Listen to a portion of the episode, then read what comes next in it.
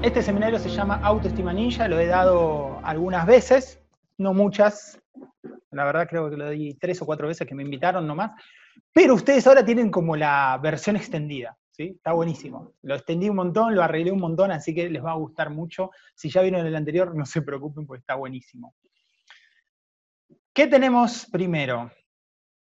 Voy a empezar con un cuento sobre el secreto de la felicidad. Resulta que había unos hombres que decidieron hacer un viaje para encontrar el secreto de la felicidad. Espera, a ver si me escuchan bien. Ahí subo mi micrófono, ahí lo subí más todavía. Estos hombres dicen, bueno, vamos a encontrar el secreto de la felicidad. Entonces recorrieron miles de kilómetros, atravesaron desiertos y montañas, y un día llegan a un río con una gran corriente de agua. Antes de cruzar se les ocurre una idea, dice, bueno, vamos a contarnos. Entonces agarra y se cuentan, uno, dos, tres, eran diez, diez. Entonces cruzan el río y luego de cruzar se cuentan de nuevo, ¿no? 1, 2, 3, 4, 5, 6, 8, 9, 10. 9. Agarra y dice, pero cuento 9. A ver, contá vos. 1, 2, 3, 4, 5, 6, 8, 9. Faltaba uno. ¿Qué problema? Entonces estaban todos así desesperados, ¿no? Pasaban los minutos, buscaban, se fijaban en el río, no, no parecía nadie, buscaban entre los árboles, no parecía nadie, faltaba un hombre. Y de repente pasa un ermitaño que vivía ahí en los bosques y les pregunta si necesitaban ayuda. Le dice, sí, lo que pasa es que éramos 10, ahora somos 9 y nos perdimos, no sabemos qué hacer. Tranquilo, yo los puedo ayudar. Entonces agarra y los pone uno al lado de otro y va caminando, les pega una bofetada. Camina al otro, les pega otra bofetada. Y así a cada uno va el ermitaño uno por uno pegándoles así un cachetazo, una bofetada. Cuando llega al último, y le dice, ahora sí, cuenten de nuevo, entonces, los hombres agarran y se cuentan y dicen 1, 2, 3, 4, 5, 6, 7, 8, 9, 10. Los hombres se habían olvidado de tenerse en cuenta. Ahí se dieron cuenta recién que el secreto de la felicidad era contarse a sí mismos primero.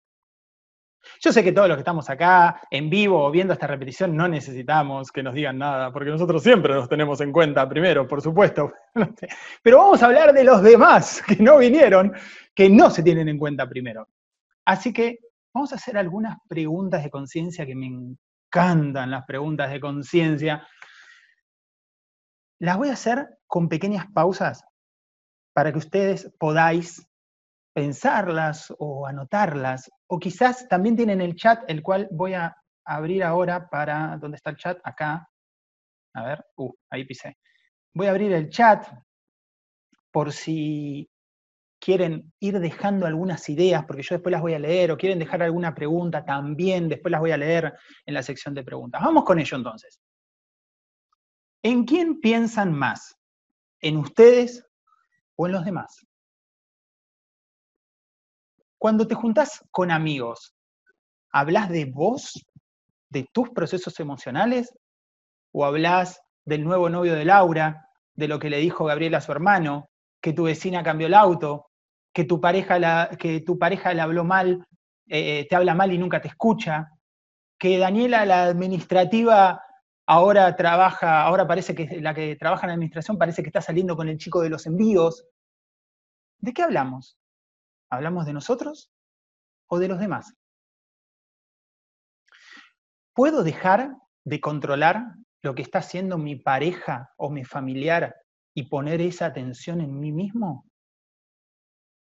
¿Estoy tratando de tener amistades con quienes me pueda comportar como realmente soy? ¿Dejo que las personas de mi familia enfrenten las responsabilidades de sus acciones?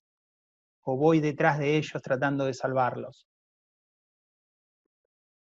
¿Puedo discutir con mi pareja sobre sexo o dinero con sinceridad y madurez? ¿Me siento atraído por personas con problemas a quienes luego intento salvar, ayudar o resolver? ¿He considerado profundamente que puedo ser una persona cariñosa y amable?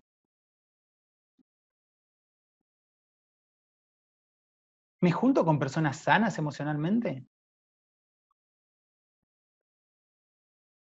¿He considerado consultar un terapeuta o un profesional que me ayude a vivir mejor? ¿Me siento bien estando solo?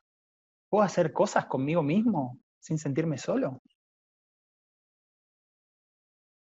¿Respeto cómo soy y me acepto en vez de compararme con los demás? ¿Me comporto de forma sumisa con mi pareja u otra persona para evitar conflictos y llevar el día en paz? ¿O evitar que me retire su amor o admiración? ¿Acepto mis limitaciones? ¿Evito encontrar fallas en mis logros? No sé si conocen a alguien que cuando le va bien encuentra fallas. Ah, sí, pero lo podría haber hecho en menos tiempo. Lo podría haber hecho mejor. Ah, tendría que haber sido eh, más brillante. ¿Estoy dispuesto a reconocer que no sé todas las respuestas? ¿Puedo aceptar ayuda y cumplidos de los demás sin pensar que deben tener un motivo oculto o que yo debería hacer lo mismo por ellos?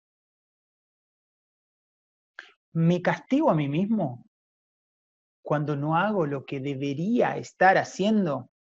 Oh, hoy me la pasé. Me la pasé, lo voy a decir en francés. Yo estudié en Francia, en una universidad que dice, me la pasé pelotudeando todo el día. Me, encanta gente que está anotando, me encantan, me encantan los ninjas, así bien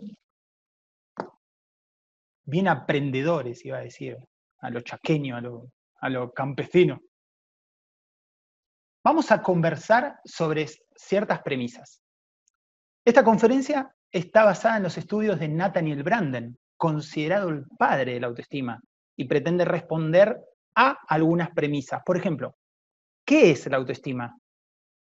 ¿Qué no es? ¿Por qué es importante? Porque si vieron las preguntas que hicimos recién, oh my God, que es importante. ¿Cómo genera una autoestima alta y saludable? ¿Y qué lo impide? ¿Qué papel tienen los demás en todo esto? ¿Son importantes? ¿Dan igual? ¿Qué hago con los demás? La autoestima tiene ciertos factores, factores internos y factores externos. Los internos son los que creamos nosotros, es decir, nuestras ideas, nuestros pensamientos, nuestras creencias, lo que hacemos, nuestras conductas, nuestra actitud, nuestras prácticas.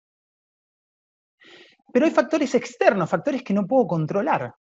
El entorno, el ambiente, la cultura, las organizaciones, las personas importantes en mi vida, mi familia.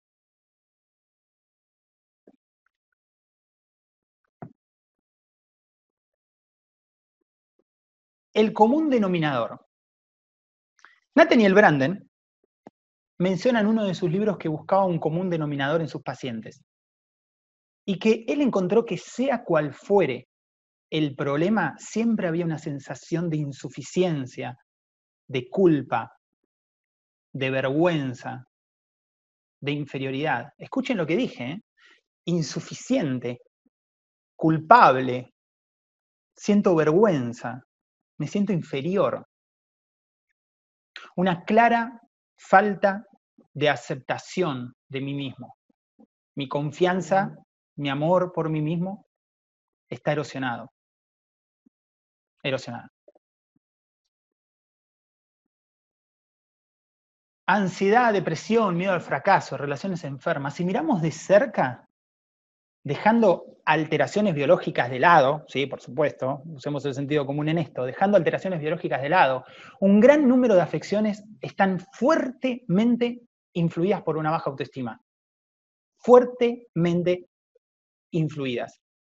La ansiedad, la depresión, el bajo rendimiento en el estudio o en el trabajo, el miedo a la intimidad sexual o emocional, que no son la misma. El miedo al fracaso, no vaya a ser que falle. El miedo al éxito, no, y si me va bien, esa es más difícil de ver, mucho más difícil. El miedo a la felicidad. ¿Quién puede tener miedo a la felicidad? ¿Cómo funciona eso? El miedo al abandono, ese es un poco más claro. El abuso de alcohol o drogas, los malos tratos hacia mi pareja, problemas sexuales, pasividad en la vida, apatía, es lo mismo. Falta de propósito. ¿Qué quiero? Codependencia. Dependo de alguien que más o menos también depende de mí y se arma ahí un... Suicidios y hasta delitos violentos.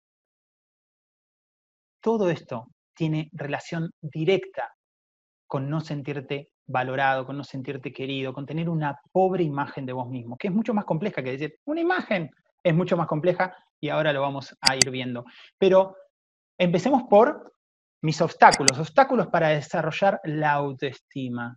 Primer obstáculo, los demás. ¿Conocer a alguien que piensa que tiene que cambiar al otro para sentirse bien o que el otro tiene que hacer algo o dejar de hacer algo o sentirse o no ser o sí, o decir o no decir, porque vos nunca me decís que me querés. ¿Conocen a alguien así? Yo conozco, uno pelado de Argentina que antes era así, pero no, no les voy a decir quién es por una cuestión de confidencialidad. Eh, obstáculos para desarrollar la autoestima. Los demás. Hay personas que están muy interesadas en escuchar cómo los demás pueden dañar su sentimiento de valía. Escuchen esto porque es maravilloso. Yo, gente, ¿sí? esto no solo yo lo leí, yo lo investigué, no solo lo investigué, lo viví, no solo lo viví, lo veo todo el tiempo. Gente que está más interesada en que me digas, en investigar, en saber cómo el otro me afecta, cómo el otro me afecta, pero no quiere oír sobre cómo ellos se pueden herir a sí mismos. ¡Hey! Marcos, ¿me estás diciendo que me puedo herir a mí mismo? Sí. Y sos el peor, el peor verdugo de tu propia autoestima. Esto es al menos un importante, importante obstáculo, ya que habrá gran parte de actitudes y creencias que yo no revisaré. ¿Por qué? Porque no viene del otro. ¿Y yo qué estoy haciendo? Mirando al otro. ¿Y qué es lo único que me fijo? ¿Qué es lo que el otro hace para dañarme? Entonces, hay la mitad de las cosas, más o menos, la verdad que no he encontrado porcentajes en ello, pero hay un gran porcentaje de cosas que yo no estoy revisando, porque si el único obstáculo es el, el otro y los demás, ¿para qué me voy a revisar a mí mismo? Peligrosísimo, peligrosísimo este primer obstáculo de la autoestima. Vamos al segundo, que es la simplificación. Simplificar la idea sobre la autoestima a algo fácil y rápido, alimentando las, la, e, el ansia que tiene la gente, ¿no? Algunas personas, de soluciones rápidas y sin esfuerzo. ¿Conocen personas que digan, ah, autoestima sí, yo tengo autoestima sana, eso es, una, es tener imagen, quererse uno mismo, y ya está, y pone frases hermosas en Facebook, y cree que eso es autoestima. ¿What? Determinismo, otro obstáculo de autoestima.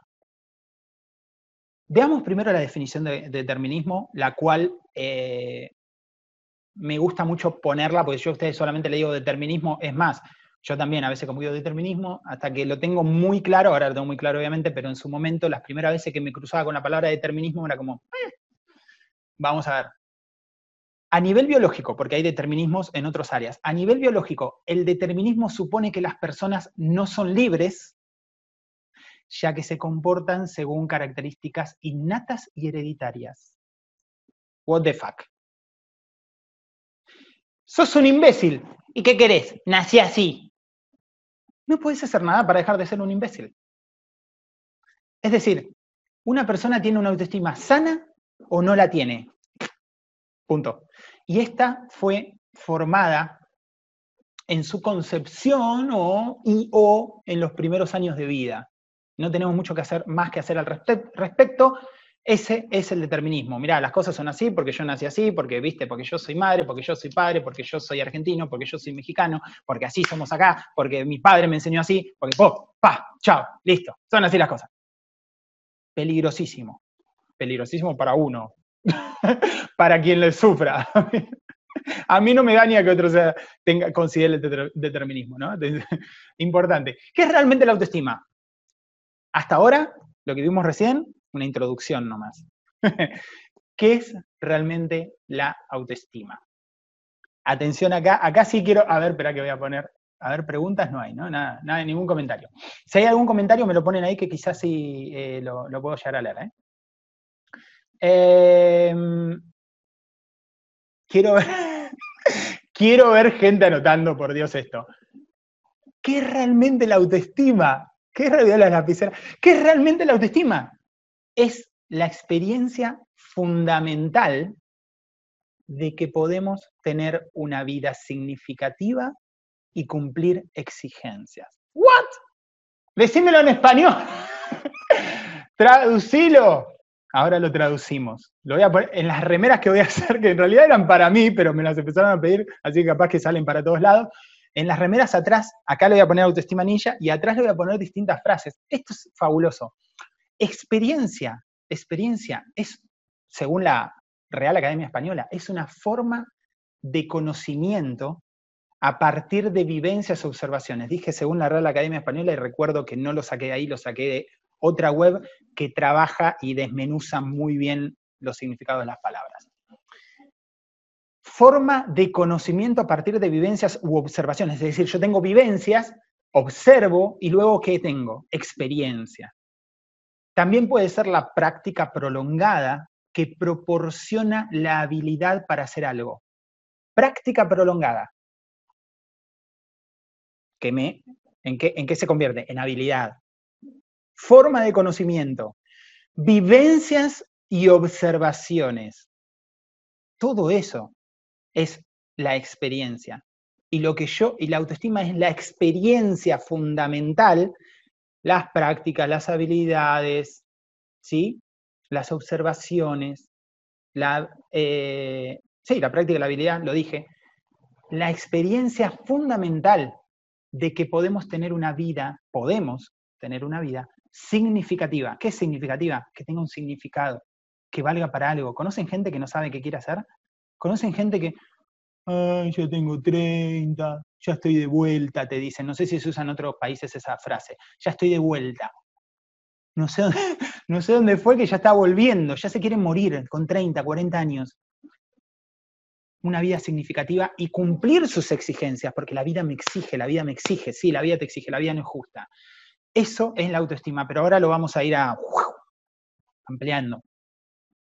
Concretamente, la autoestima es, eh, esta frase para remera, sin duda, la confianza en nuestra capacidad de pensar, en nuestra capacidad de enfrentarnos a los desafíos básicos de la vida. De hecho, esa es la primera frase que puse en la primera remera. La confianza. Parece que les estoy queriendo vender remera y nada que ver. De hecho, de hecho, si alguien me pide la remera, van a precio costo. Lo único que van a pagar es el envío de la remera. Yo no quiero un centavo de eso, no me interesa. Lo hago porque me encanta. Eh, la confianza en nuestra capacidad de pensar. Vamos a ver si tenemos confianza en nuestra capacidad de pensar, de elegir, de aprender, de decidir. Vamos a ver si la tenemos. Confianza en nuestra capacidad de pensar, en nuestra capacidad de enfrentarnos a los desafíos básicos de la vida. Enfrentarme y superarlos porque yo puedo. Y si me caigo, continúo. Y si no sé, pregunto. Concretamente, la autoestima es, número dos, la confianza en nuestro derecho a triunfar. Tenemos derecho a triunfar y a ser felices. El sentimiento de ser respetables. ¡Wow! Merezco respeto, señoras y señores. Lo merezco. Y esto no es beligerante, esto no es entrar en combate, esto no es atacar al otro y querer cambiarlo. Si vos no me querés respetar, simplemente yo me alejo y punto. De ser dignos, el sentimiento de ser respetables, de ser dignos, dignidad. Merezco, valgo para obtener algo, para ser algo, para convertirme en alguien que yo quiero ser. Y tener derecho a afirmar nuestras necesidades y carencias. Si yo necesito algo, lo puedo decir. Y si yo no tengo algo, lo puedo decir. Y si voy a un cumpleaños y me dicen, ¿querés torta? Yo puedo decir, sí, quiero tres porciones. ¿Por qué tengo que decir, no, gracias? Si yo quiero, ¿por qué no me animo?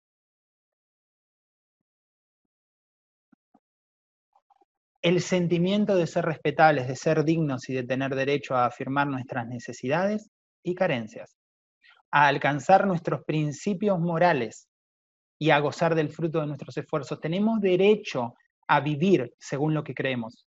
No necesito acomodarme al que esté al lado.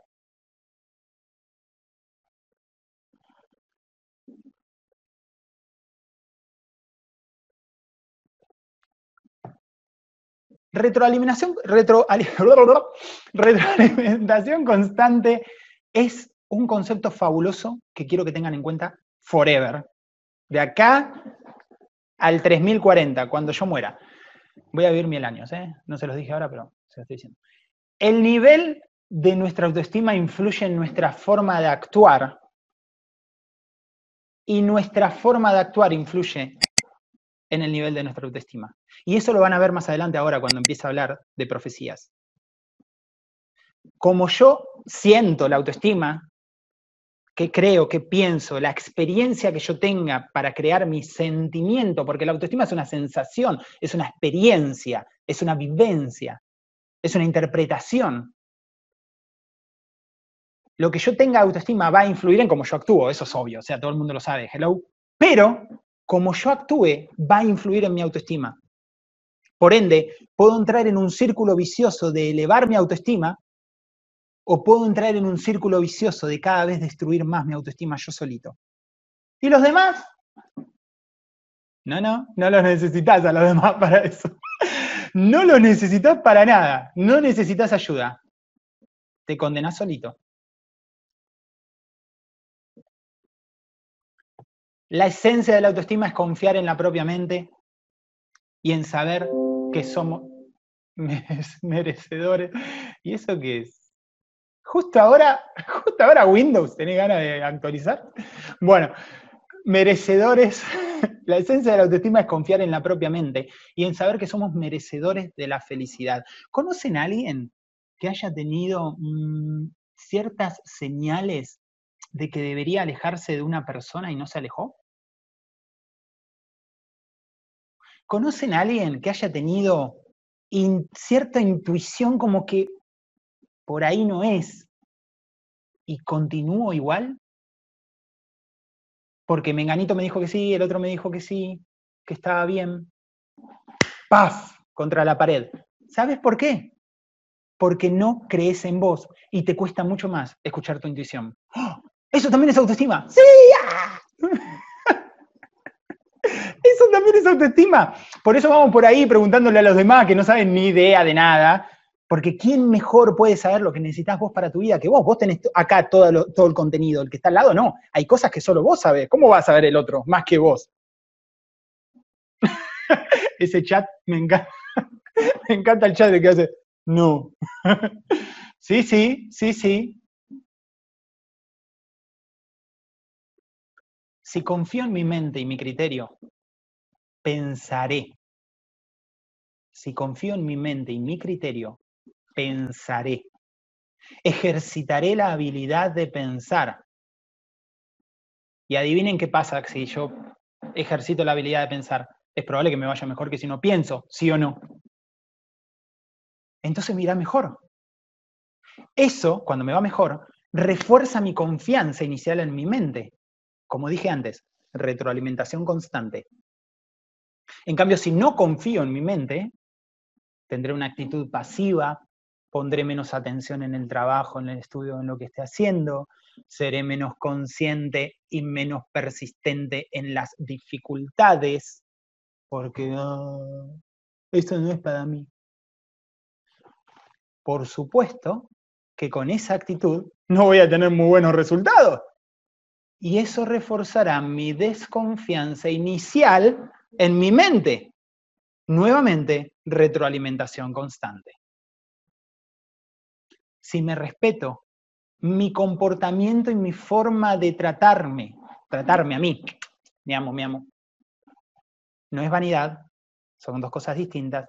Si me respeto mi comportamiento y mi forma de tratarme y de tratar a los demás, promoverán ese respeto de otros hacia mí. ¿Esto qué va a hacer? Va a eh, reforzar mi idea inicial de que soy una persona digna de respeto. Si no me respeto y acepto faltas de respeto, abuso, maltrato, transmitiré inconscientemente ese modelo a otras personas que me tratarán acorde a lo que pienso de mí. Esto reforzará mi idea inicial de que no soy una persona digna de respeto. Así de trágico. ¿Cómo nos afecta la autoestima en la vida? La autoestima impregna absolutamente todo en la vida. Influye directamente en cómo actuamos en nuestro trabajo, en cómo tratamos a otras personas,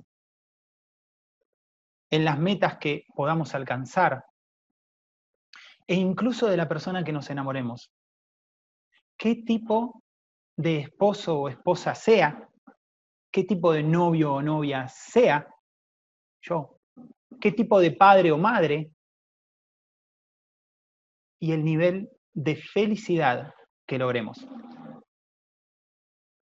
Una persona con autoestima saludable, escuchen esto porque es maravilloso, es racional, es realista, es intuitiva, cree en sí misma, es creativa, se anima a crear porque no teme equivocarse. Y si teme equivocarse, es muy poco. Independiente, no necesito. Disfruto de la compañía de otros, sí, pero no la necesito, son dos cosas distintas. Flexible, capaz de aceptar cambios, porque no necesito combatir y pelear y demostrar que tengo razón. Abierta, una persona abierta a aceptar y corregir errores. Es una persona benevolente, porque no está todo el tiempo entrando en conflictos y cree que los demás le hacen cosas. Y es cooperativa, porque no necesita competir.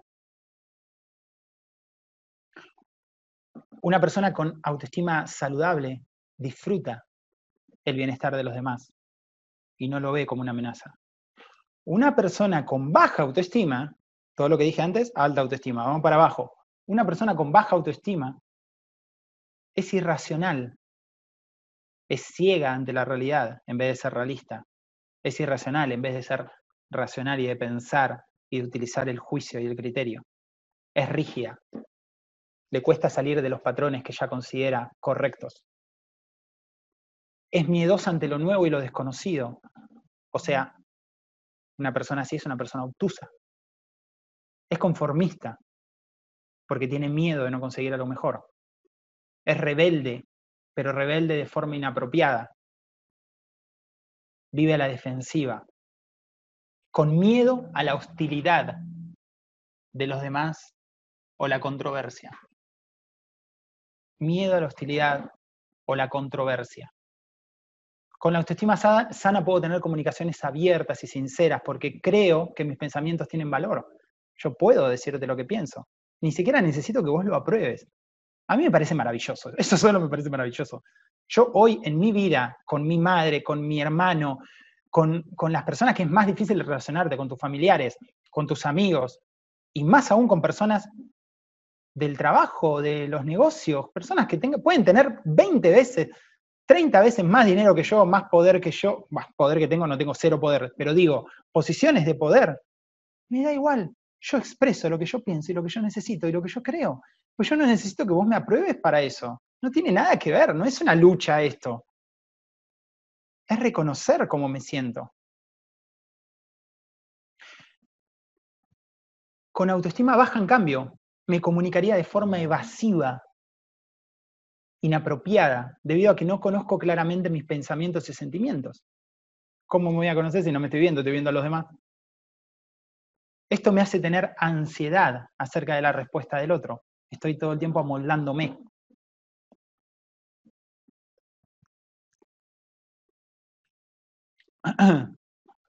Autoestima alta versus autoestima baja.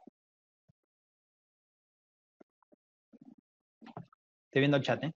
Em, una autoestima sana es fundamental para enfrentar desafíos, para levantarnos luego de las caídas, para volver a intentarlos. La autoestima sana está relacionada con la ambición. Seremos más ambiciosos en términos financieros, en términos personales, porque la ambición no es solo dinero, en términos académicos, en términos deportivos, en términos espirituales. Más ambición a nivel espiritual. ¿Qué también quiero vivir? ¿Qué estoy dispuesto a hacer? Hay gente que está más dispuesta desde el cuerpo, cuando vos le decís, vos le decís, mirá, esa camisa está a 20 dólares y ese seminario está a 20 dólares. Ah, vamos por la camisa. Tiene un rechazo a invertir en sí mismo, pero al fin y al cabo, ¿por qué voy a invertir en algo que en realidad no vale? Prefiero la camisa. Si yo sé que yo no tengo nada que cambiar porque el problema es los demás, o que no tengo nada que revisar, o me cuesta verme a mí mismo porque tengo la autoestima baja. En cambio, en cambio, bueno, eh, lo que dije recién es autoestima alta, ¿no? Una persona que es que tiene ambición, que se anima a buscar cosas. En cambio, una persona con autoestima baja espera menos de la vida. ¿Por qué? Porque tenemos miedo a fallar, porque tenemos miedo a equivocarnos, porque tenemos miedo a no ser suficientes. Tanto si somos ambiciosos como no, tendemos a cumplir la profecía y a reforzar la idea previa que teníamos de nosotros. Cuanto mayor sea nuestra autoestima, nuestra comunicación será más honesta, más honrada, más clara, porque creemos que tenemos una voz y que esa voz vale. Cuanto menor sea nuestra autoestima, nos comunicamos, como dije hoy, de forma evasiva y tenemos miedo a expresar lo que sentimos, lo que pensamos, lo que necesitamos. La autoestima sana, por otro lado, siguiendo en esto de autoestima alta versus autoestima baja, la autoestima sana, por un lado, es una pieza fundamental para tener relaciones de pareja sana y no parejas que me dañen. Porque tendemos a relacionarnos con personas que tienen el mismo nivel de autoestima. Yo no sé si ustedes sabían eso. ¿Sabían que las personas se relacionan dentro de los mismos estratos sociales, el rico con el rico, eh, clase más o menos media alta con media alta, clase media, media baja con media baja, clase baja con clase baja. Eso de María la del barrio, la, novela de Talía del rico con el pobre, eso es novela. En realidad está, de hecho está demostrado esto, se, ha, se ha estudiado. Las personas de los mismos estratos sociales se relacionan entre ellas. Y las personas con autoestima alta, media y baja se relacionan entre ellas. ¡Wow! Y es muy probable que las personas en función de su inteligencia se relacionen entre ellas. ¿O cuántas parejas ustedes conocen una persona muy inteligente con una persona muy poco inteligente? Chocan. Es imposible. Imposible. Salvo que sea una aventura. Eso es otra cosa. Hablamos de relaciones.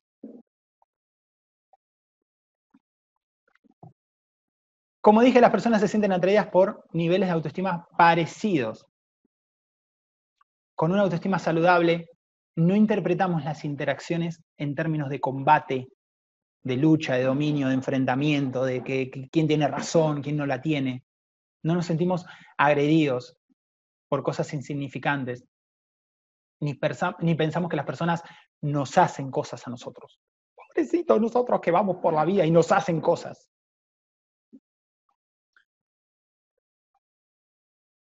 Y vamos a ver lo que a todos nos importa. vamos a ver la autoestima, un poquito de la autoestima en el amor, ¿no?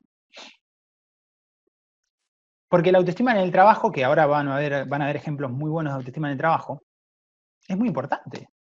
La autoestima en el, negocio es muy importante. La autoestima en el, eh, en el estudio de, de mí mismo y de cómo yo mejoro mi forma de vivir es muy importante.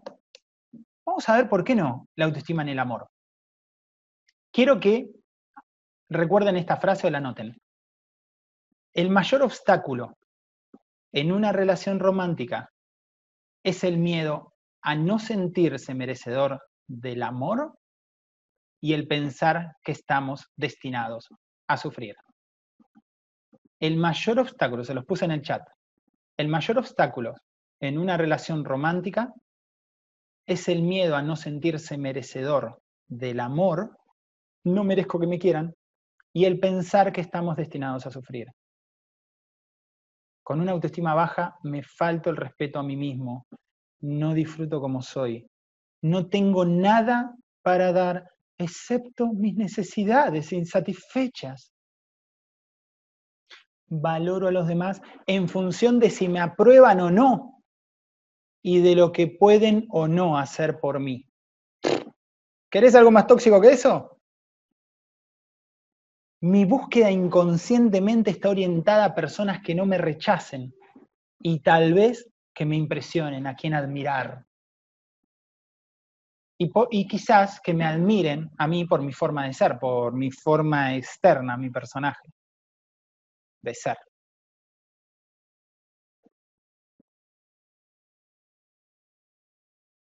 Y, uy, casi moví el ninja. Sé que no soy digno de amor. Fíjense el título, les doy cinco segundos para que lean el título. Léanlo. Sé que no soy digno de amor. Ahora díganme, levanten la manito, ¿quién se dio cuenta que sé está entre comillas? Porque no sé nada, porque creo que sé.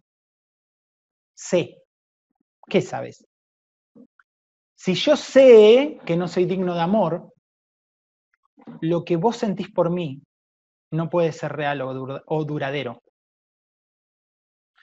Entonces, ¿qué voy a hacer? voy a elegir a alguien que tarde o temprano me rechace o me abandone. Si encuentro a alguien estable emocionalmente, sabotearé la relación con actitudes de control, posesividad, irracional, irracionalidad, discutiendo por pavadas o pequeñeces, como si fuesen el tema más importante del mundo, buscando subordinar al otro, dominarlo, o que no me domine. Encontraré formas de rechazar a mi pareja antes de que ella me rechace a mí. Están levantando la manita ahí en el chat.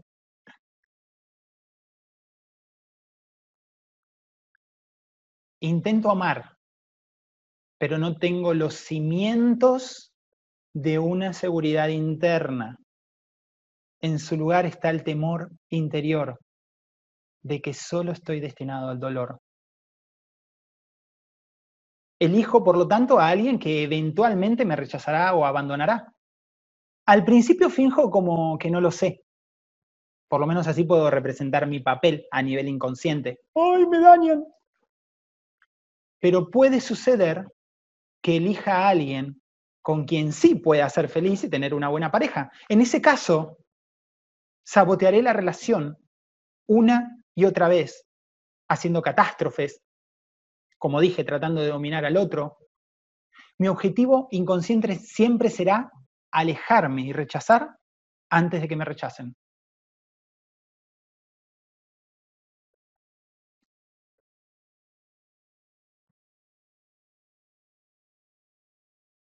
Lo que sé.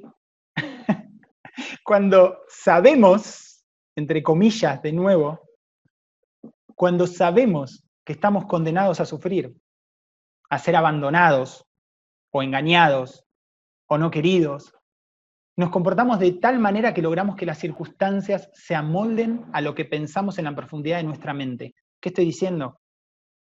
Que si que cuando hay una disonancia, que cuando hay una diferencia, cuando no hay una compatibilidad entre lo que yo sé y lo que sucede en mi vida, entonces inconscientemente modifico las circunstancias. ¿Saben por qué? ¿Se acuerdan lo que dije antes? Yo no tengo nada que revisar en mí. El problema es de los demás, el problema es de las circunstancias, yo, no, yo estoy perfecto. ¿Y qué hiciste mal vos? Bueno, lo único que hice mal yo es permitir que el otro me lastime. ¡Wow! ¡Qué profundo! ¿Y por qué? ¿Y para qué? ¿Qué hay de abajo de toda esa permisividad? Hay mucho más. Mucho más. Entonces, lo que hago es modificar las circunstancias inconscientemente para que se amolden a lo que yo creo. ¿Qué creo? Que me van a abandonar, que no me quieren, que no soy digno de amor y que no soy digno de respeto.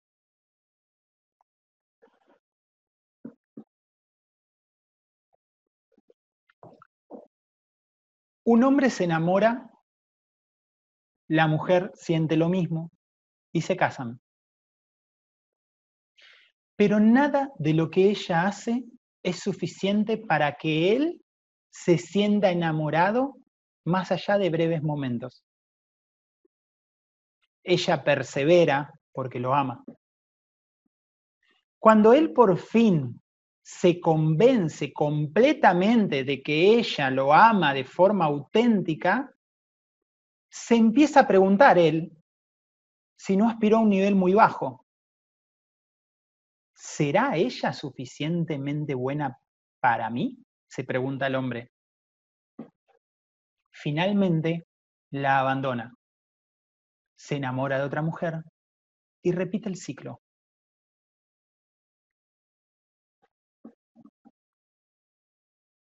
Es complicada esa.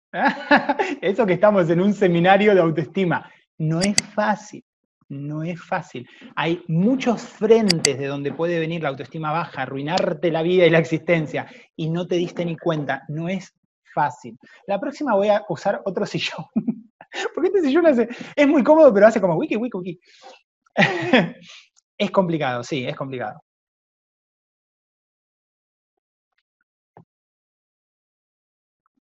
Una mujer siente la necesidad de decirle a su marido que la adora, él la adora a ella, siente la necesidad de ella de decirle todas las cosas en las que otras mujeres son superiores a ella, superiores a ella.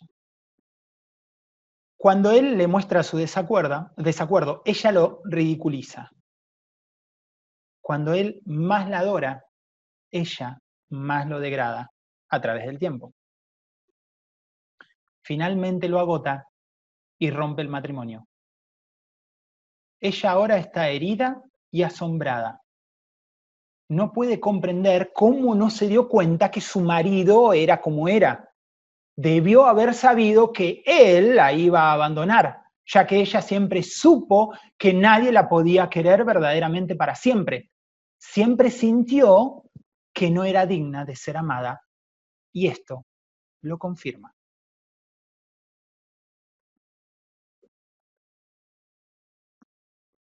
Los que se quieren suicidar, por favor. una, filita. Por...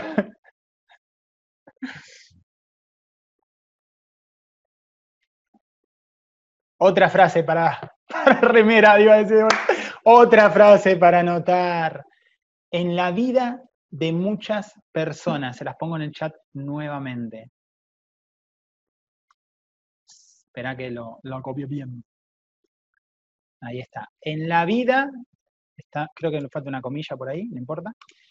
En la vida de muchas personas, la tragedia es que cuando se las deja elegir entre tener razón, razón, atención acá, ¿eh? miren, miren, miren, y la oportunidad de ser felices, invariablemente eligen tener razón. Qué tragedia. Qué tragedia querer tener razón, entrar en combates, en luchas, conmigo mismo, no solo con los demás, conmigo mismo. Esa necesidad eh, prácticamente imposible de frenar, de querer entender todo y de que esté todo en su lugar.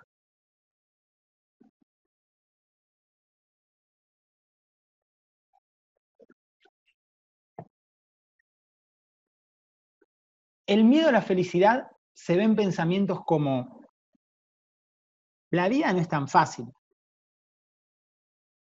Creo que la otra vez me habían dicho. Si ustedes ven los videos que yo hago en YouTube, muchos comentarios que sí, pero no es tan fácil.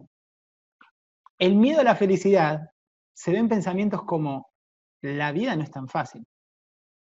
No todo es color de rosas. Hay que sufrir. La gente me tendrá envidia y me odiará la vida es solo una ilusión. Nadie es feliz. Al fin y al cabo, ¿quién es feliz?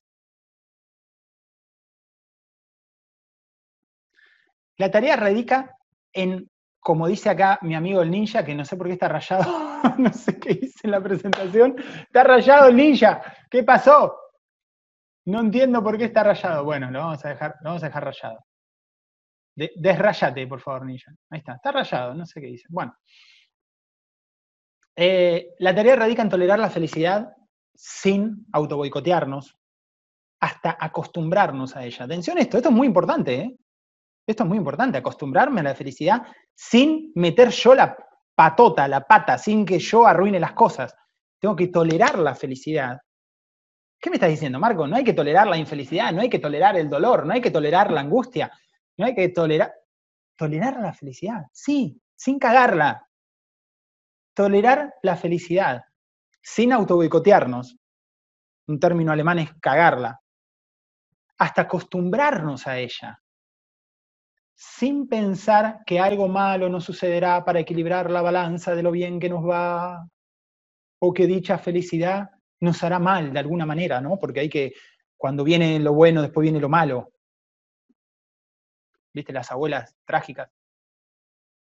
Escuchar nuestras voces internas, dialogar con ellas. ¿Cómo tolero la felicidad? Así.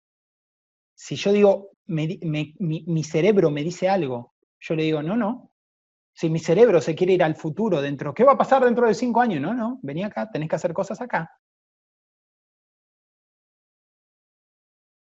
Poner en duda los argumentos y razones que me da mi mente para ser infeliz.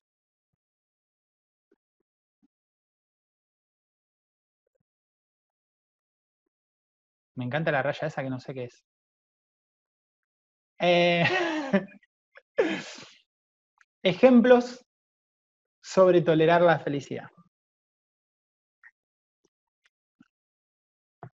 Bueno, eh, entonces Magda, si te ríes mucho, algo malo te va a pasar. Bueno, a mí ya me tendría que haber pasado una lista de cosas malas. una mujer gerente de una empresa estudia una estupenda idea propuesta por un empleado. Ella es la jefa, el empleado le presenta una muy buena idea, y cuando la estudia, cuando la revisa, siente una sensación de humillación porque la idea no se le ocurrió a ella. Imagina que el empleado la desplazará, y cuando digo imagina es cuando, viste, cuando te estás haciendo en la cabeza, ¡ay, dale, dale, dale, dale! A eso me refiero con imagina. Empieza a intentar sabotear la propuesta muy bien, no creo que le vaya, no sé, no tengo el desenlace de la historia. Este tipo de envidia destructiva es típica de la baja autoestima y termina destruyendo nuestra propia vida y probablemente la de las personas que nos rodean. Además, recordá que si pensás que no vales, vas a crear circunstancias que luego confirmarán que no vales. ¿Eh? Lo que vimos hoy.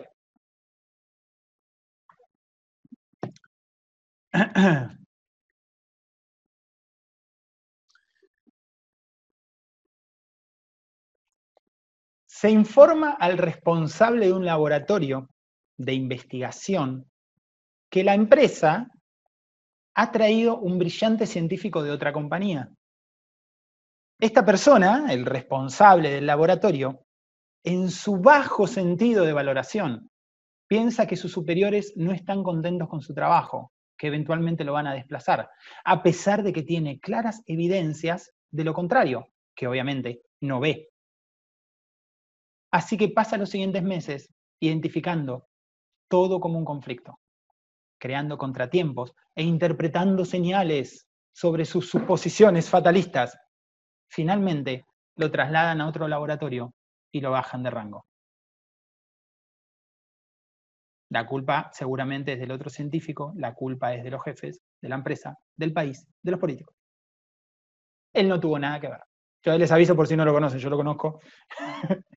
y él me dijo eso, me dijo, no, yo no, nada que ver. Profecías que se cumplen.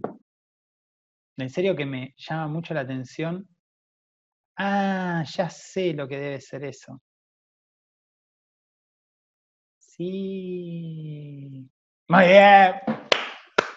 Marco, vamos.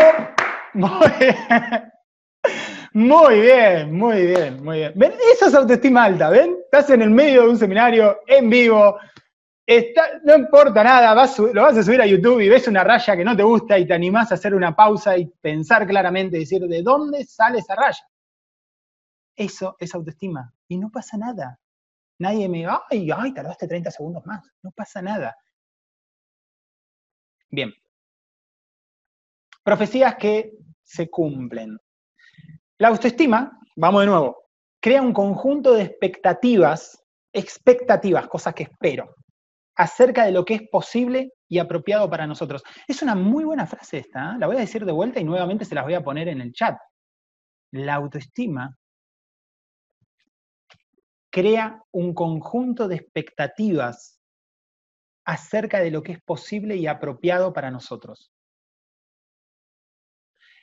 Estas expectativas tienden a generar acciones que se convierten luego en realidades y las realidades confirman y refuerzan las creencias originales. Creo, espero, actúo en consecuencia, genero resultados y dichos resultados dicen, ah, viste, es por esto. Entonces vas a hacer un círculo, para bien o para mal. La autoestima alta o baja tiende a generar dichas profecías que se cumplen por sí mismas. Escuchaos. Retroalimentación, correcto. Escuchaos. Estaba a punto de conseguir el mayor encargo de mi carrera, dice un arquitecto. Y mi temor se desbordó, porque el proyecto me habría podido conseguir una fama mucho mayor de lo que yo pudiera haber asimilado. Miedo al éxito. No había tomado una copa en los últimos tres años. Por lo tanto, me dije, sería conveniente tomar una para celebrarlo. Terminé hecho pedazos. Insulté a la gente que hubiera podido darme el encargo y obviamente lo perdí. Mi pareja se enfadó tanto que me abandonó. Estaba deshecho. Pero volví a un territorio seguro, de nuevo, luchando por progresar, pero sin llegar a sobresalir. Ahí estoy cómodo. Los que viven luchando para progresar, por favor.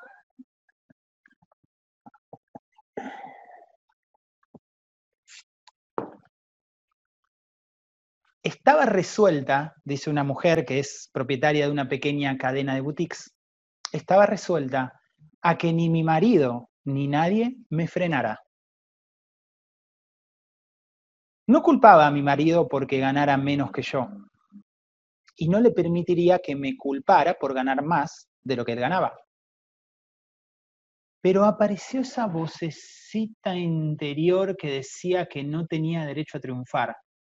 Ninguna mujer lo hacía en esa compañía. No me lo merecía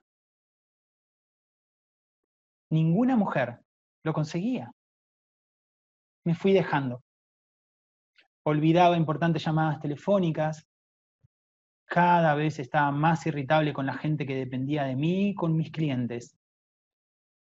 Y cada vez estaba más enfadada con mi marido, sin decirle el por qué. Después de una pelea con él particularmente desagradable, me fui a comer con una de mis compradoras habituales y me dijo algo que me hizo dar cuenta y allí mismo en el restaurante se produjo una gran revelación. Perdí la cabeza. Empecé a cometer errores imperdonables.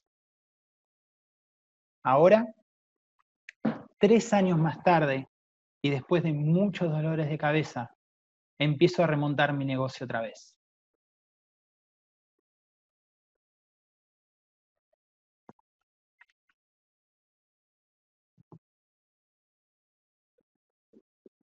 Insisto una vez más con el tema de las preguntas. Si alguien quiere dejar preguntas ahora, ir dejando preguntas para después contestarlas, no tengo un problema. Bien. Y obviamente si estás mirando la grabación en YouTube, pues deja la pregunta en un comentario, tío. Demasiada autoestima. ¿Conocen personas que digan, esa persona tiene demasiada autoestima? Vamos a ver si existe la demasiada autoestima. Hay personas que consideran que ser jactancioso fanfarrón, arrogante, pedante, es signo de demasiada autoestima. Esto no es así. Al contrario, una persona que actúa así tiene baja autoestima. Alguien que es jactancioso, fanfarrón, arrogante, pedante. Eso es baja autoestima, eso no es alta autoestima. Si ustedes hasta ahora pensaron todo lo que yo les dije, de hasta ahora, se van a dar cuenta claramente. Las personas con autoestima alta o saludable no necesitan mostrarse superiores a los demás ni reafirmar su valor comparándose con otros y encontrándoles defectos. Su alegría se basa en ser mejores que ellos mismos, no mejores que otros. Lo que sucede es que en cualquier área que destaquemos, seremos blanco de personas que nos atacarán. Las personas infelices o con pocos resultados tienden a envidiar y ofender a quien está bien o triunfa. Aquellas personas con autoestima baja les gusta de vez en cuando hablar de los riesgos de tener demasiada autoestima. No permitas que esto te afecte.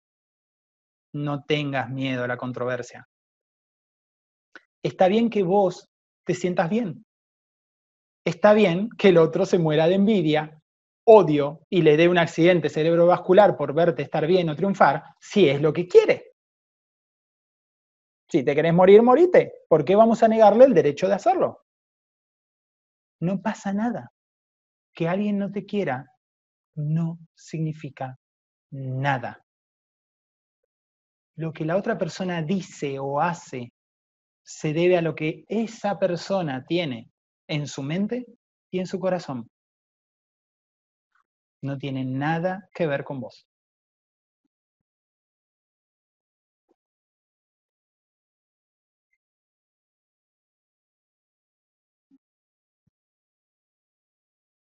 Componentes. Componente número uno. Podríamos decir que la autoestima está basada en estos dos componentes generales que después cuando los empezás a abrir hay una rama amplia de conceptos, ideas, prácticas, actitudes, etc. Básicamente tenemos la eficacia personal, con mi ninja favorito ahí que son tres ninjas, o se está moviendo muy rápido, no sé. La eficacia personal. La eficacia personal es la confianza en el funcionamiento de mi mente, en mi capacidad de pensar. Confío en mi capacidad de pensar. Confío en mi capacidad de entender. Confío en mi capacidad de aprender confío en mi capacidad de elegir y confío en mi capacidad de decidir. Confianza en mi capacidad para entender los hechos de la realidad que entran en el ámbito de mis intereses y necesidades. La eficacia personal es creer en uno mismo. Lo digo de vuelta, rápido. Confianza en el funcionamiento de mi mente, en mi capacidad de pensar, entender, aprender, elegir, decidir. Procesos mentales. Que cada uno se puede hacer un seminario. Y los voy a hacer. Pensar, entender, aprender, elegir y decidir. Solamente uno, pensar. ¿Qué pensamos? ¿Pensamos estupideces? Pensamos que no podemos, pensamos que todos los demás son tarugos menos yo. ¿Qué pensamos? Mucha tela para cortar ahí. Componente de la autoestima, número 2, respeto a uno mismo. Yo sé que todos los que estamos acá nos respetamos a nosotros mismos, vamos a hablar de los demás que no se respetan. El respeto a uno mismo es saber que tengo derecho a vivir y ser feliz. El derecho a vivir y ser feliz. sentirme cómodo al expresar mis pensamientos, deseos y necesidades. Sentir que la alegría y la satisfacción son derechos innatos, naturales. Respeto lo que pienso, respeto lo que creo, lo afirmo y no tengo ningún problema con ello.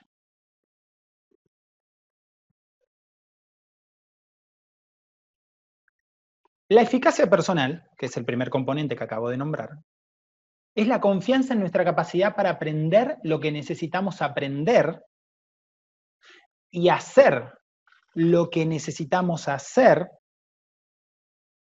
para conseguir nuestros objetivos en la medida que el éxito dependa de nuestros propios esfuerzos.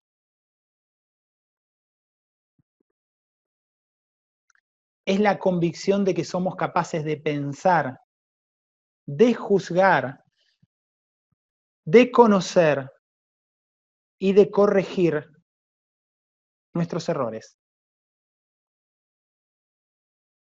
Es confiar en nuestros procesos mentales, los que nombré antes, y en nuestras capacidades. Cuando decimos que la eficacia personal es confiar en que podremos enfrentar los desafíos básicos de la vida, nos referimos, por ejemplo, a capacidad de sustentarse, de ganarse la vida, la capacidad de cuidar de mí mismo, ser efectivo en mis relaciones, dando y recibiendo amabilidad, cooperación, confianza, amistad, respeto, amor. La eficacia personal es tener una actitud responsable. Es la capacidad para superar desgracias y adversidades. Resiliencia. Y me gusta mucho lo que dice un psicólogo muy conocido, que dice, yo creo que la autoestima es encontrar tu lugar en el mundo a mí realmente se me puso la piel de gallina el día que estaba escuchando a esta persona que no, no lo nombro, es muy conocido, está viviendo en México ahora, no lo nombro por una cuestión de que hay gente que le gusta y gente que no, y quiero que se queden con el mensaje y no con el mensajero. A mí se me puso la piel de gallina porque yo venía trabajando muy profundamente en mí en ese, en ese año. Y él dijo, es encontrar tu lugar en el mundo.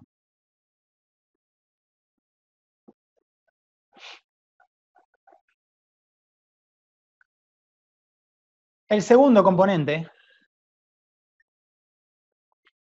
el respeto a uno mismo, es la convicción de nuestra valía personal.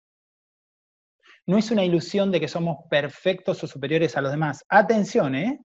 Sentirme valioso no es soy mejor, soy fantástico, soy eh, la última chupada del mango, la última Coca-Cola del desierto. No, eso es fanfarronería, eso es eh, baja autoestima no es comparativo ni competitivo. Esto está buenísimo. Todo el seminario está buenísimo, pero esto está buenísimo. Respetarme a mí mismo es tener la convicción de lo que yo valgo, pero no es compararme ni competir. ¡Wow! Es la convicción de que vale la pena actuar para apoyar proteger y alimentar mi vida y mi bienestar.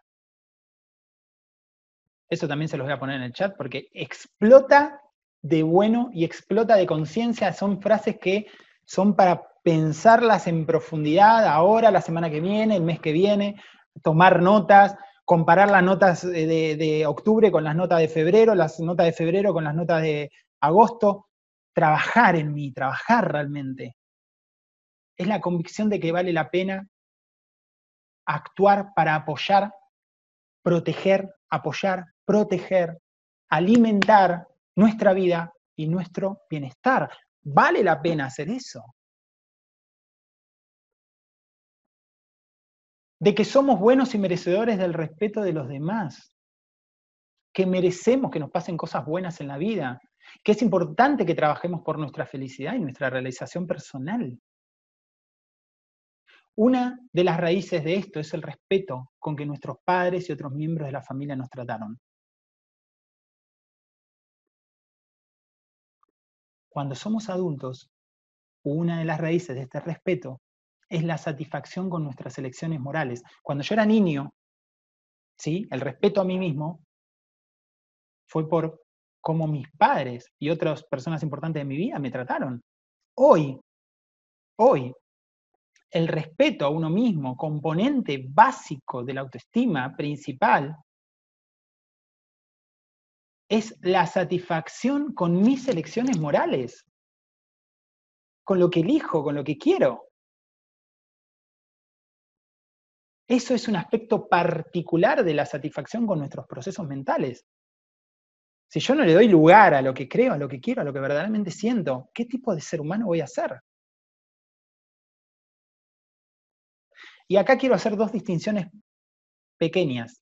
La del orgullo, la del orgullo, que la gente no entiende muy bien qué es orgullo. Así que lo vamos acá, vamos a desasnar, ninjas, me sumo, porque yo todo esto lo estoy todo el tiempo repensando y releyendo y retrabajando, me sumo. Es una, el orgullo es una recompensa emocional al logro una recompensa, recompensa emocional de cómo me siento a lo que yo logré. No tiene nada que ver con la fanfarronería, porque el disparador del orgullo no es el vacío, como lo puede ser la fanfarronería, necesito llenar algo, necesito compensar. El disparador es la satisfacción. ¡Wow! ¡Qué bien que me siento por lo que hice! No temas sentirte orgulloso de lo que lográs ay, porque hay que ser humilde. Eso es ser sumiso, eso no es ser humilde. Mezclamos las palabras, orgullo, humildad, no entendemos nada, mezclamos todo y nos hacemos un, una ensalada. Aquí vamos a empezar a aclarar cosas en estos seminarios que voy a hacer, que son tres, más todos los que voy a hacer después en Ninjas Legendarios, que después les voy a contar. Vamos a empezar a aclarar este tipo de cosas. El orgullo no surge para probar, sino para gozar. El orgullo es una recompensa emocional al logro. Primera distinción. Segunda distinción. Realismo. Realismo. El realismo es reconocer lo que no es, perdón, reconocer que lo que es, es. Y lo que no es, no es. Yo sé que suena a tres tristes tigres, yo entiendo, pero no. Realismo es que lo que es es y lo que no es no es, y dejo de vivir en ensoñaciones y fantasías mentales. No podemos enfrentar los desafíos de la vida si no distinguimos lo real de lo irreal. Una buena orientación a la realidad, ¿sí? una buena orientación, una buena disposición mía de ver la realidad con una disciplina personal efectiva y autogobierno mío mi, autonomía, es lo que los psicólogos entienden por el concepto de fuerza del yo.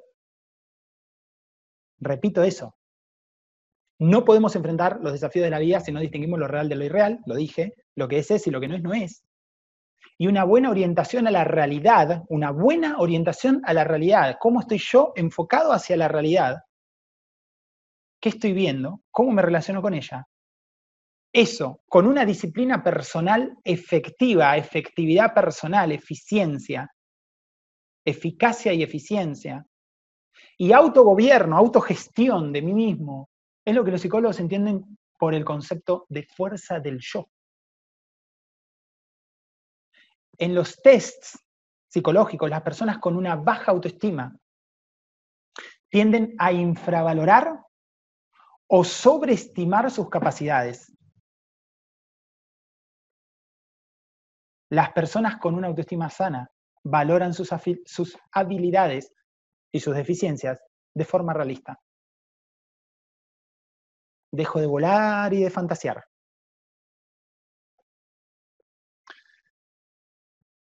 Según Nathaniel Branden, son seis los pilares de la autoestima. Son seis. anotando si queréis, aunque no es tan importante anotar los, los títulos, sino entenderlo. Vivir conscientemente. aceptarme a, aceptarme a mí mismo, aceptarse a sí mismo, asumir la responsabilidad de uno mismo, buscar mi camino en el mundo, entender que solamente yo me voy a salvar y que nadie más me va, nadie me va a venir a rescatar. Autoafirmación, que es fabuloso lo de autoafirmación, lo vamos a ver en otro. Vivir con propósito, no sé cuál es más fabuloso. Y la integridad personal, muy importante. Seis son nuestros pilares. Por supuesto, no tengo tiempo para hablar de los seis, ni siquiera tiempo para hablar de uno, pero quiero que se lleven algunas pautas eh, como para que no se vayan tan con las manos vacías, aunque ya todo lo que he dicho es fabuloso, es fabuloso, a mí me parece muy claro, sin embargo, vamos a, aunque sea abordar por arribita el primer pilar, aceptarse a sí mismo. Aceptarme, frase para remera, puerta, pared, baño, espejo. Aceptarse va al chat. Está mal escrito ahí, confrontado. Aceptarse es dejar de vivir en conflicto conmigo mismo, enfrentado, confrontado conmigo mismo. Aceptarse es negarme a estar en combate, peleando, enfrentado conmigo, discutiendo conmigo, peleando conmigo, haciendo juicio sobre mí mismo, castigándome por lo que no hice, por lo que no dije, qué pelotudo, mira lo que le tendría que haber dicho, ¿no? Tendría que haber hecho esta otra cosa, ¿viste? Cuando te dormís y discutís acá en la cabeza para decirle al otro día algo o para decírselo el año que viene cuando te lo cruces. Dejar de pelearme conmigo mismo.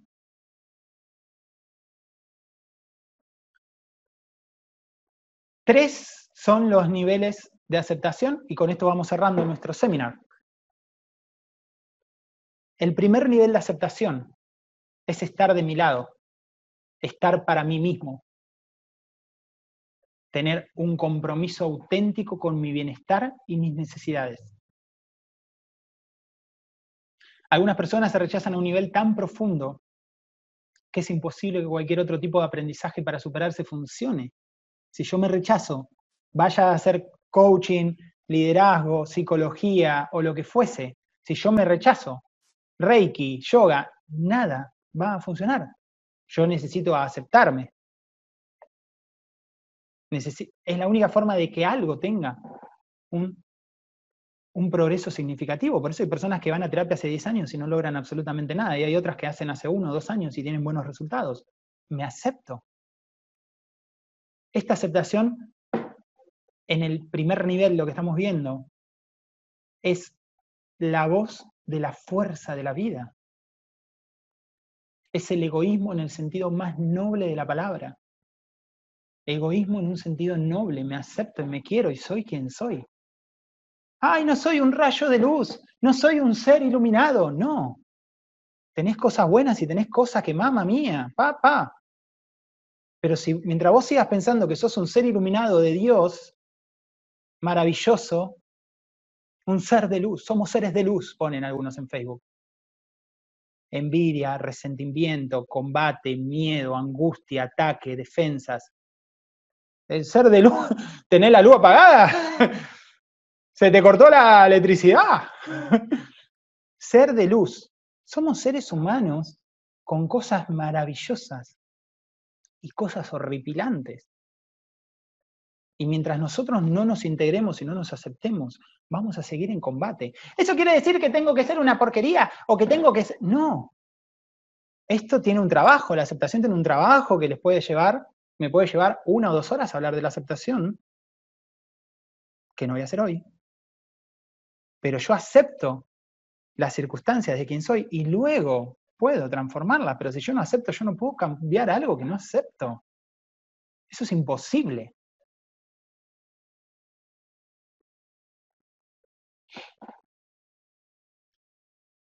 El segundo nivel de la aceptación es la disposición a decir respecto de cualquier emoción, pensamiento o conducta, esto es una expresión de mí. Voy de nuevo.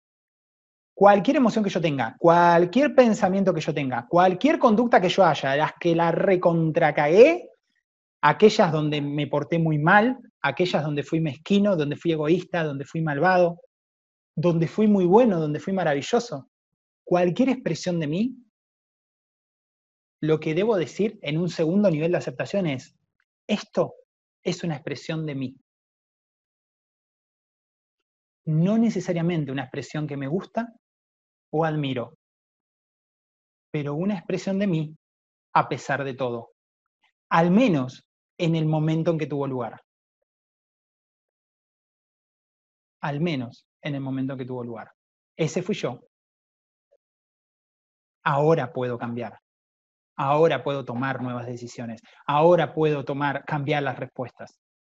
Si yo no acepto de corazón algo, no voy a cambiar algo que en mi mente no está.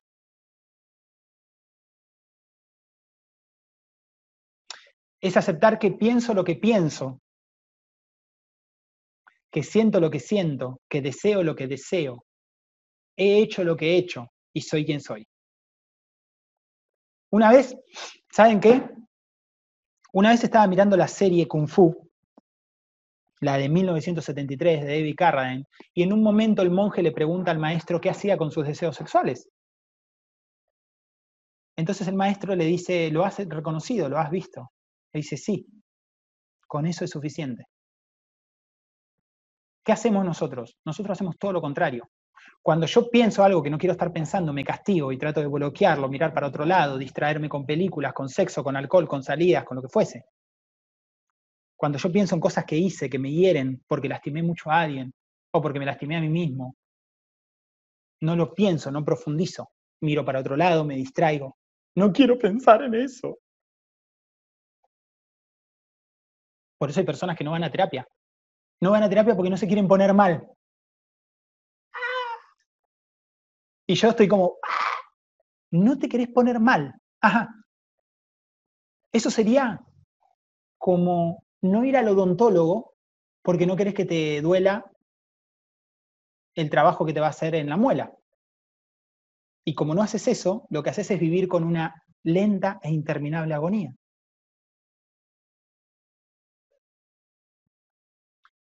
Si pienso en ideas que causan trastorno, estoy pensando en ellas acepto la plena, plena realidad de mi experiencia.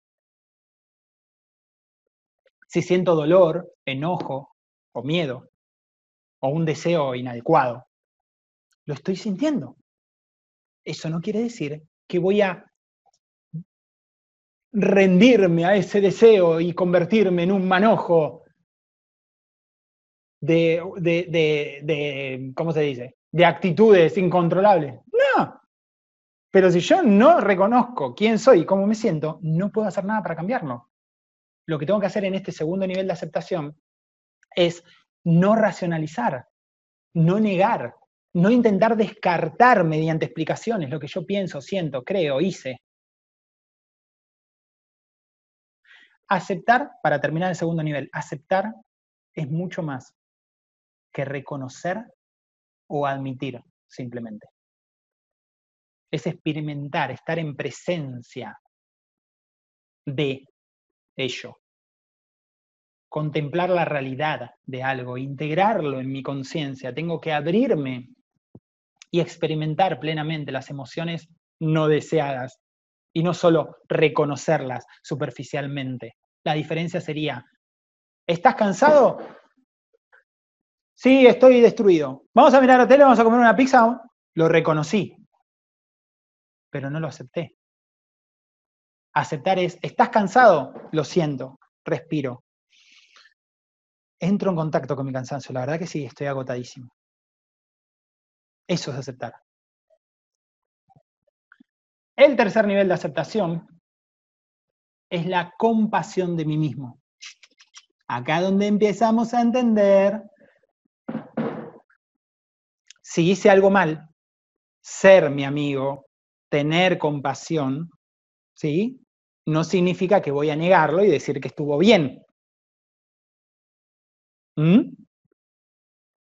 La aceptación de mí mismo no niega la realidad, sino que indaga en el contexto en el que dicha acción fue realizada. Acá es donde empiezo a entender por qué me decías, Marcos, hace un rato, que tenía que aceptar que era una cucaracha. Porque ahora puedo, con el corazón abierto, con el criterio abierto, con la mente abierta, ahora puedo indagar en el contexto personal, psicológico, espiritual, social, en el que dicha acción fue realizada, tratar de comprender el por qué, no trato de justificarme, sino de entender en qué circunstancias dicha acción fue considerada buena o deseable por mí como para hacerlo.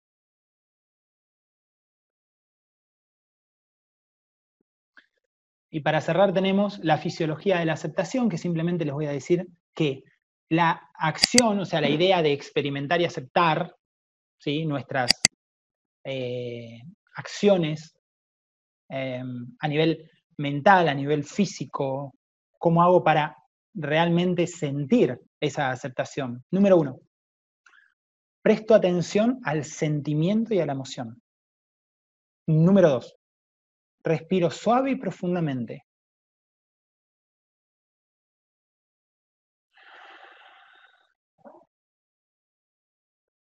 Relajo los músculos, permito experimentar esa sensación y ese sentimiento aunque sea tristeza, aunque sea angustia, aunque sea que no me siento suficiente, lo siento, le doy la bienvenida, lo abrazo y lo reviso. Y número tres, tomo nota, tomo atención, me doy cuenta de que esos son mis sentimientos. Esos son mis sentimientos. Antes de pasar a las preguntas, voy a decirles que voy a abrir el grupo de ninjas legendarios, ¿sí? Primero, lo voy a hacer muy rápido porque a mí no me gusta, generalmente no me gusta ofrecer ni vender nada. Yo agarro y digo, yo hago esto, el que quiere venir, viene, así lo hago, lo hago igual con las consultorías, con las sesiones, la terapia, digo, mira, está acá, ¿querés? Lo hablamos. Punto. No soy muy de estar vendiendo. No porque tenga miedo a vender, sino porque yo ofrezco y lo que ofrezco sé que es bueno. Ustedes acaban de ver un seminario fabuloso, fabuloso.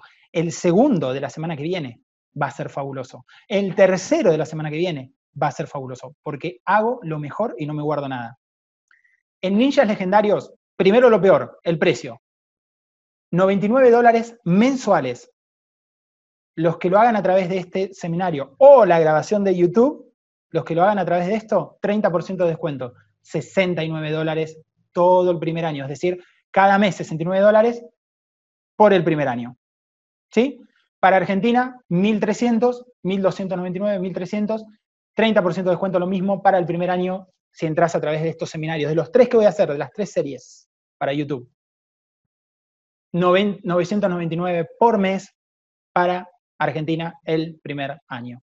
Repito, 69 dólares para cualquier país, 69 dólares por mes y 999 eh, eh, para Argentina en pesos. ¿Ok? Listo. ¿Qué obtienen? ¿Qué obtienen con entrar al grupo de ninjas legendarios? Un webinar al mes, un webinar al mes de estos, ¿sí?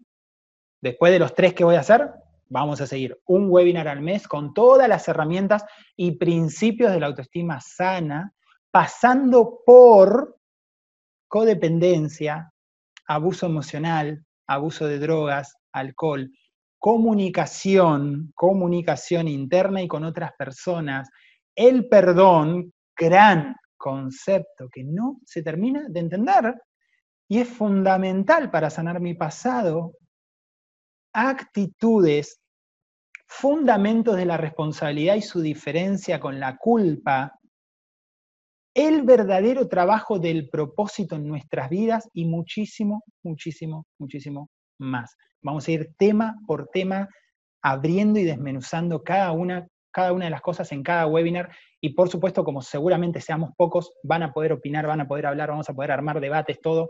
No como hoy que seguramente tenemos muy poco tiempo para las preguntas, pero van a poder hablar un montón y eso está buenísimo. Hablar también sana. Van a tener un grupo de WhatsApp naturalmente abierto, porque como vamos a hacer pocos, no es necesario que, esté cerrándolo para que no se vayan al diablo ni nada de eso. Van a poder comentar, escribir, mandar audios, lo que quieran. Van a poder hacer preguntas.